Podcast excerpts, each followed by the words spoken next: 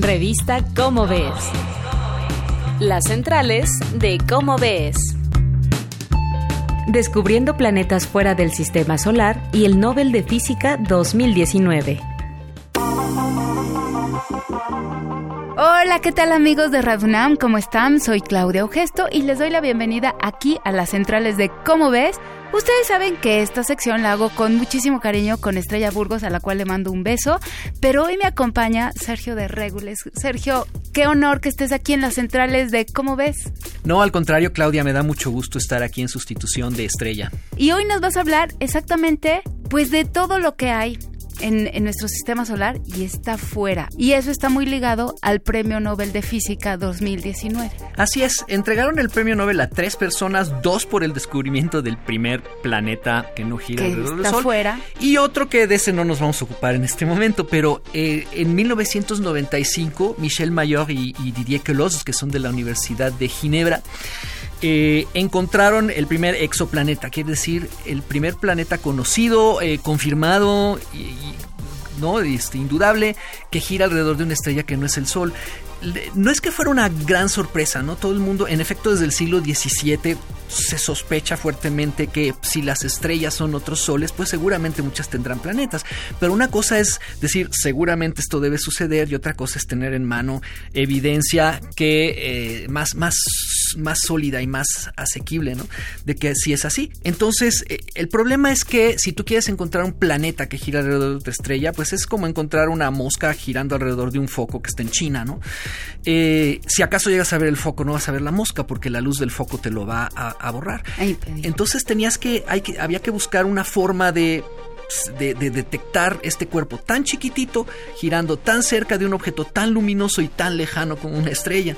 Eh, y, por eso no se había podido. Hubo varios intentos a lo largo del siglo XX, incluso en la década de los 30 o 40, un astrónomo que se llamaba Barnard pensó, pensó que detectaba un cierto bamboleo en el movimiento de traslación de una estrella y dijo, pues eso solo puede suceder si le están girando alrededor cosas.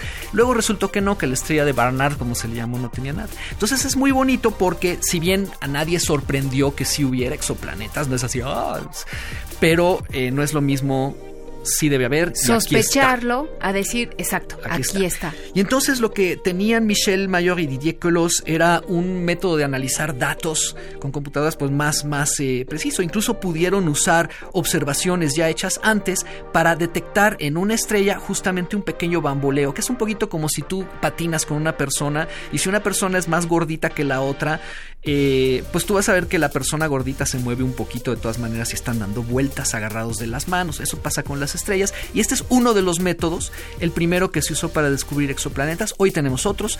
Hubo una sonda, eh, una sonda llamada Kepler que descubrió solita 4000 en los últimos años, pero Didier Queloz y Michel Mayor son los que encontraron el primer exoplaneta en una estrella de la constelación de Pegaso.